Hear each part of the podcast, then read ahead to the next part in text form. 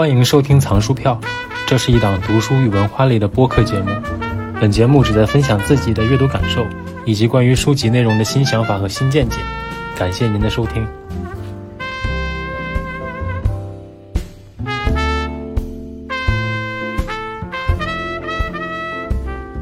今天给大家带来的书是一本关于爱情与婚姻的非虚构作品，作者是美国学者斯蒂芬妮·孔茨。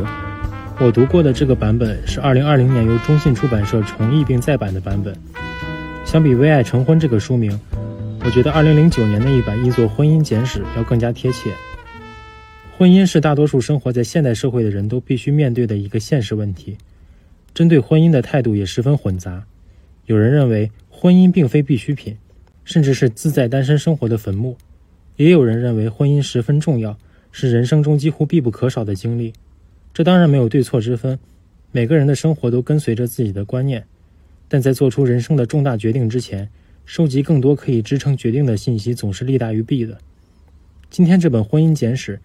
便从婚姻诞生的伊始讲起，结合相关的历史研究，讲述并总结了这个维系人类社会生活的机制。先抛出结论，如果以最简短的一句话概括书里的内容。那就是在历史的绝大部分时间里，无论是东方还是西方，婚姻都是一种维持社会结构和维护社会稳定的工具，同时也是婚姻双方重新配置资源的重要手段。为了爱情而结婚，这个观点在今天自由恋爱的风潮里看似天经地义，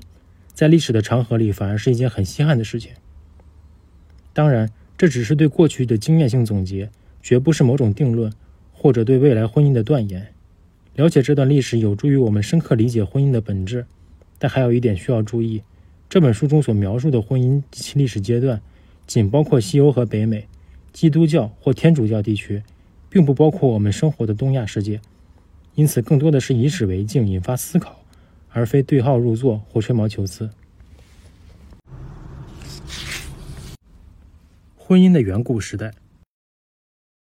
让我们先来简略的概括一下婚姻的历史阶段。首先，婚姻是如何被发明的呢？在二十世纪中期及以前，最被人们普遍接受的一个观点是保护论，即远古时期的女性需要一个健壮的、能保护自己并带来食物的伴侣，因此她们使用性作为交换，以换取男人的保护。可这种观点似乎也是被男主外女主内的近代社会思潮影响而形成的。实际上，无论是从狒狒、猩猩或者其他灵长类动物的族群特征来看，还是从一些现存的原始部落来看，这种保护论都不太站得住脚。对于族群来说，猎杀大型动物远不如捕杀小型动物或者采集果实更能保证存活。即便是组队猎杀大型动物，仅靠男性的力量也很难做到。在一些非洲部落中，女性甚至可以在背着幼子的情况下进行捕猎行为，样子看起来很接近我们现在街上经常见到的宝爸宝妈，用一种简单的背带把孩子固定在身上。虽然并没有太多的证据证明远古的女性需要靠男性来供养，但团队分工对于生存依然很重要。历史研究表明，几十人形成的团体才是帮助人类存活下来的主要功臣，而婚姻的最初作用，则是帮助不同的团体之间建立友好关系。这已经是政治联姻的雏形了。在旧石器时代，婚姻的核心功能之一，就是在直系家庭群体或本地社群的范围之外构建合作网络。早期的婚姻中没有保护伴侣不受损害的机制，同样也没有将伴侣视作财产的压迫机制，更像是一种单纯的资源整合行为。另一种观点则主张，远古时期的婚姻只是交换女性的一种方式，并不代表一种男女关系，仅仅代表了一种男性与男性之间依托女性这个工具维系的关系。这个观点看似激进，但并非没有道理。二十世纪七十年代的女权运动中，几位研究者从这个角度推翻了性保护论。认为男性社会的剥削从那个年代便已经开始了。同样的，这种观点有时也被认为只是女权运动的产物。但对十八、十九世纪大平原印第安人的研究表明，确实有过男性通过婚姻来获取女性财产的行为。但无论如何，针对早期婚姻的描述更多仅仅是推测，并没有如山的铁证。那个年代的婚姻没有从属性质，妻子不受保护以对抗丈夫的暴力侵害，但妻子自行离开丈夫。也并不会受到社会认可的惩罚。婚姻在这个时代还只是一个躯壳，并未形成一套文化和制度。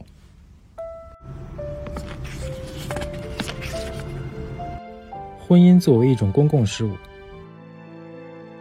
随着游牧生活到农耕生活的转变，社会产生了财富的积累，经济形势的变化重塑了婚姻制度。随着经济的发展，不同的族群之间有了高低贵贱之分，结婚成了族群地位跃迁的工具，因此就有了一种经济属性。婚姻不再是相对自由的行为，而是事关所属集团利益发展的行为。因此，掌握了财产的人才掌握了婚姻的话语权。只不过在这个发展过程中，年轻男性只是不再拥有选择对象的自主权，而女性却彻底沦为了父亲与丈夫的财产。到了西方古典时期，婚姻更像是一种仪式，其符号化的意义大于实际意义。在贵族之间，婚姻是一种协议，几乎成为了外交和利益交换的工具。新兴的贵族通过缔结姻亲来改变权力结构，试图夺取更高的权利；老牌的贵族则通过棒打鸳鸯来阻止这些僭越的发生。正因为婚姻的协议属性，当婚姻发生变故时，往往也会发生权力关系的变化。值得一提的是，正是在这个时期，宗教条款给婚姻带来了种种不同的规范。虽然本意还是维护婚姻制度对各种利益的影响，但也为此后婚姻对社会制度的维护埋下了伏笔。在皇权和贵族之外，中世纪时期的平民呢？实际上，由于平民家庭的女性在这个时期也能够提供不可或缺的生产力。妻子在财产方面有着不小的话语权，在这个时期，教会对平民百姓的婚姻状态实际上并不关心，甚至可以承认，只要两情相悦，婚姻的事实就应该被尊重。在结婚离婚的实际手续上，也有很多有意思的地方。在十二世纪，教会认可夫妻双方的意愿是婚姻合法的标志，但离婚的方式比较苛刻，夫妻双方一般不会被认可离婚，只有在一方有事实上的不忠行为，或者一方信奉异端邪说。或者严重的家暴行为时，才能被认可有权分居。女性没有生育能力不被认可为离婚的正当理由，但男性的性无能却可以被作为理由提出离婚，而这一点往往是难以公开验证的。由于离婚的标准比较严苛，当时想要离婚的人们便经常从结婚手续的合法性上入手来推翻婚姻，比如说自己在结婚之前便已经有过了丈夫和妻子。说回正题，虽然婚姻的法律效力很容易被教会认可。但基于当时的生产条件，绝大多数人并不认为婚姻是一项私人事务，因为夫妻可以被看作是承担公共责任的最小单元。选择结婚对象和生存息息相关，无论是出于农业生产还是政治的考虑，实际婚姻往往都会把经济层面的考虑放在意愿的前面。同样是在中世纪，婚姻制度开始逐步扩张已婚男人的权利，限制了已婚女性的权利。在有的地方，男人只有在结婚后才可以担任某些公职。而女性却在婚后失去了为自己行为负责的自由，甚至没有法律地位。但所幸此时的婚姻关系还比较容易解除，单身女性获得事业成功的案例也屡见不鲜。我想，基于本书以经济角度为主的思考来看，这可能也是这个时期社会生产力不足以让女性完全脱离劳动所导致的。总体来说，在中世纪，社会规则和舆论对婚姻的影响，以及手握经济大权的父母对婚姻的支配地位也已经形成了。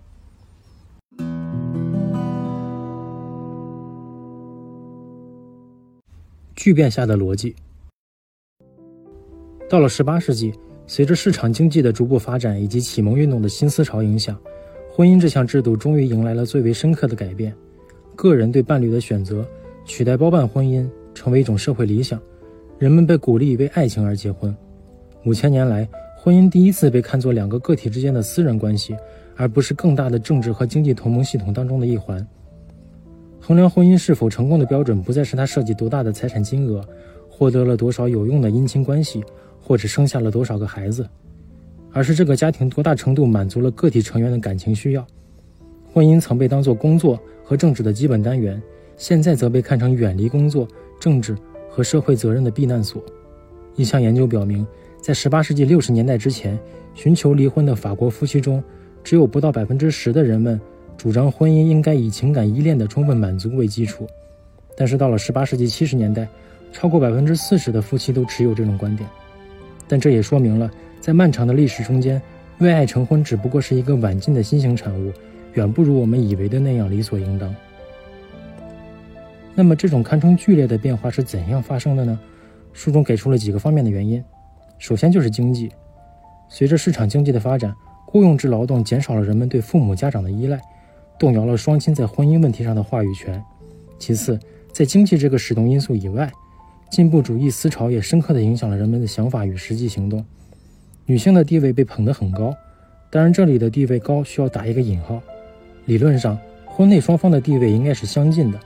婚内的暴力行为不再被认为是合理合法的。现在看起来很离谱的表面不平等已经基本被消除，但另一种不平等却又在悄悄地发生。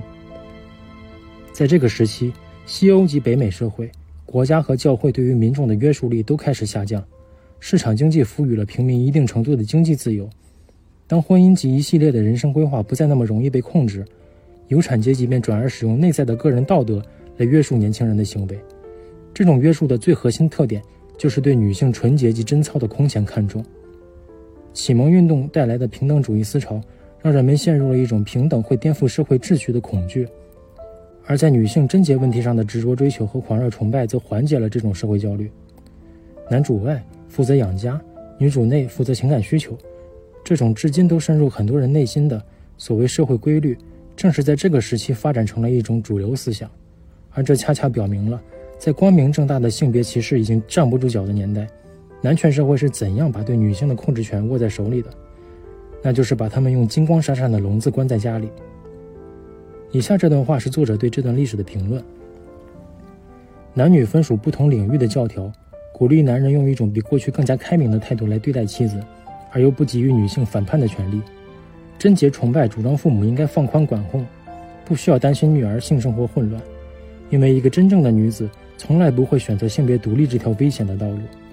将女性捧上高位，是一种防止18世纪90年代女权运动卷土重来，而又不至于回到传统家长制的方式。此后的一两百年，明确的分工和刻板的道德教条主宰着婚姻，直到维多利亚时代，对爱情的极致推崇，反而成为了颠覆这种既有秩序的汹涌暗潮。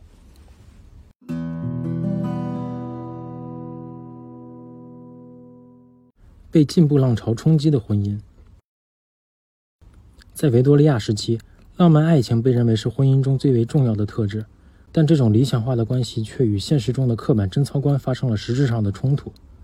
在十九世纪中晚期，爱情已经作为另一种进步思想。推崇爱情的人本以为这种美好的情感可以起到巩固婚姻制度的作用，可没有想到的是，爱情所代表的激进理想正在削弱婚姻。由于看重爱情，人们反而不会随意进入一段无爱婚姻。同时，社会氛围反而会对婚外情表现得更加宽容，甚至爱情理想削弱了家庭内部的等级观念。男人用爱留住妻子。比用权力留住妻子更容易受到普遍观念的认可。随着婚姻观念的改变，女性的家庭地位回升，女权运动又再次掀起波澜。上一节我们讲到，男性用戴高帽的方式把女性锁在家里，这种动机不纯的夸赞，反而激发了女性想要走出家门，进入政治生活的理想。可惜的是，这种反弹的苗头仅停留在一小部分的群众之中，女性法律地位和经济地位的低下。依然牢牢地压着他们向现实屈服，婚姻也得以继续维持并继续延续。在这个时代，女性的幸福依然取决于丈夫能给予她多少爱意。这种没有自由的幸福不禁令人毛骨悚然。时间走到二十世纪，在前二十年里，随着西方世界性解放的观念越来越深入人心，婚姻的牢固根基被继续动摇，年轻人越来越便利地接触到性知识。接下了从维多利亚时代延续至那时的神秘的性的面纱。科技的发展，主要是汽车和消费品的丰富，以及流行文化，主要是电影和电视节目，让青少年们的交往更加自由随性。性解放风潮从一定程度上减少了性别观念的不平等，在很多地方，女性贞洁观都被时代抛弃，两性各司其职的观念枷锁也被打破，女性就业的风潮更减少了女性对男性的经济依赖。似乎一切都在向着更加开放和包容的方向发展，除了婚姻制度本身正在被持续破坏。但由于婚姻不再被年轻人看作是极端严肃的仪式，终生单身的人口比重反而下降了。这种在保守人士的眼中略显道德堕落的社会风潮，恰恰反映了该时期人们对自我价值的推崇和承认。只不过需要注意的是，这些观念只是在改变着传统的婚姻模式，还并没有彻底颠覆它。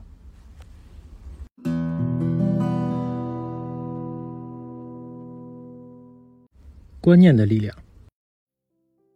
尽管保守人士依然反对婚内关系平等的思想，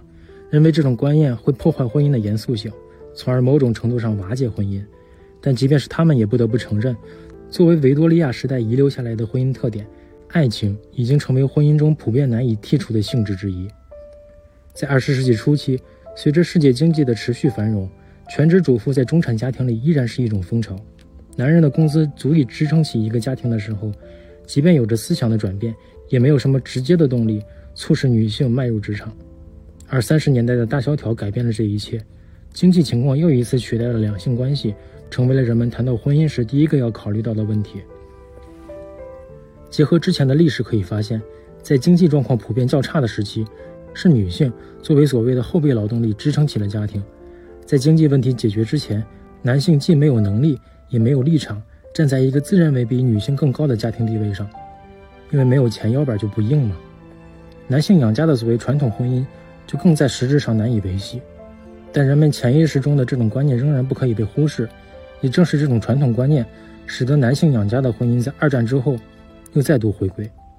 战争期间因为劳动力的短缺而得到机会迈入职场的女性，在五十年代飞速的经济发展时期又重新回到了家里。五十年代的美国，即便是低收入家庭的男性，也基本上能够供养全职主妇。这个时期正是婴儿潮的时期，结婚率空前提高。婚姻几乎是西方世界所有人的生命底色之一，过于理所当然了。以爱情和男主外女主内为标志的传统婚姻，从18世纪晚期被发明，在相对稳定的走过了两百年以后，这种集体的习俗重塑了人们的记忆，人们开始误以为为爱成婚是几千年的习俗。因此，当20世纪末婚姻再一次走向震荡的命运时，人们反而显得无比震惊。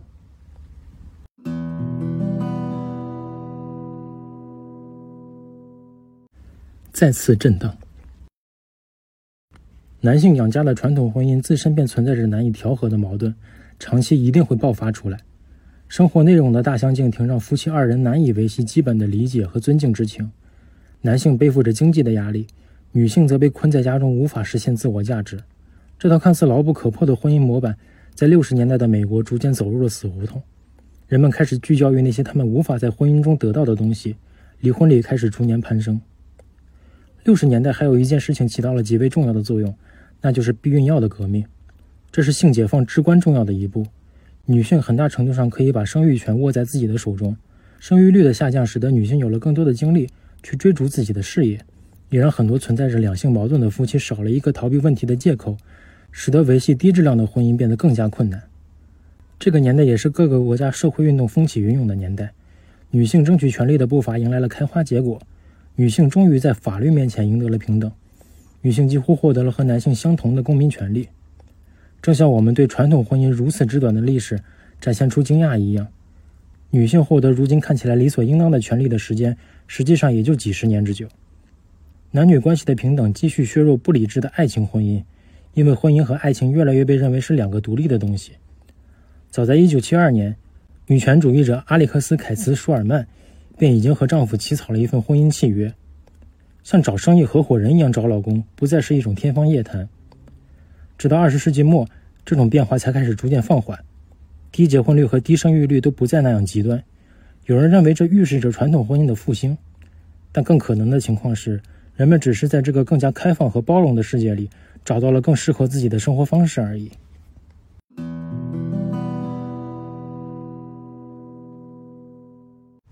如今的婚姻，如今人们的择偶观念相比过去发生了极大的变化。在一个女性更有平等发展机会的环境中，女性选择年长富有的男性作为伴侣的概率要明显低得多。这个逻辑反过来也成立，甚至可以作为评估社会开放性的标准之一。而男性虽然依然以青春美貌作为择偶条件，伴侣的其他能力和特质也正在占据越来越大的比重。爱情在这里面又能占据多大的比重呢？实际上依然取决于经济条件。美国社会学家发现，低收入群体往往可以靠结婚来整合仅有的资源，从而尽可能更加高效的生活。与此同时，一旦选择了一个没有责任感又没有一技之长的伴侣，他们也很难承受这样的代价。有趣的是，对于高收入人群来说同样如此。在机会和风险都更高的社会里，人们往往想要在经济上达成稳定，或者在没有更多生活负担的时候，探到自己能力的上限。过早的组建家庭对他们的社会生活常常是一种负担，而不是支持。这使得高收入群体的平均结婚年龄显著上升。在大部分人眼里，或许爱情是婚姻的必要前提，但它的顺位绝不会僭越到经济状况之前。人们思考爱情和思考婚姻时，使用的常常也是两种思考体系，前者更加感性，遵从荷尔蒙的指引。社会发展已经在过去的几百年间减少了追求爱情的风险，但在考虑婚姻时，我们更加理性，甚至像是在谈合同或者做交易。这在无形中抬高了人们步入婚姻的门槛。在历史上，很长一段时间，婚姻都是人们社会生活的基本元素，甚至直至今日，也有很多人认为结婚是必须的。作者在书的末尾总结了四个因素，是他们让人们依赖于婚姻，看不到更广阔的世界。首先是男女的生理差异，很多人认为女性没有性欲望，这个观点在一百多年前的性解放时期便已经土崩瓦解了。第二点是亲属、邻居、雇主。和政府控制人们个人行为并惩罚违规者的能力，简而言之就是工作和家庭的规训。这一点影响也随着经济的发展逐渐减弱。第三点便是不可靠的节约手段和对非婚生育的严厉惩罚的结合。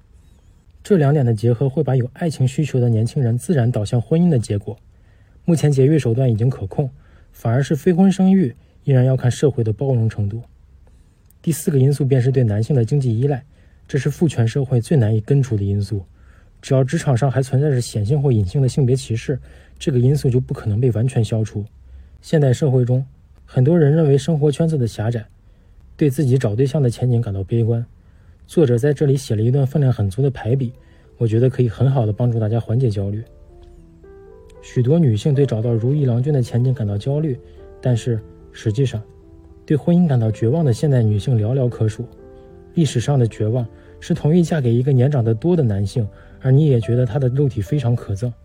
绝望是你不再理睬妓女和情妇，祈祷自己不会染上性病。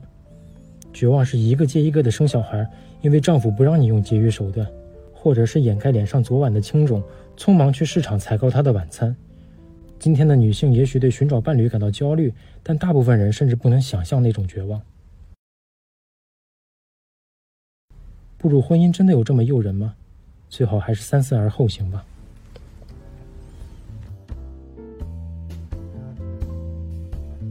好了，这就是本期节目的全部内容。感谢您和我一起收藏了这本书。如果您对于以上的观点和内容有不同的意见，或者对节目的内容有任何指正之处，都欢迎您的留言。那我们下期再见。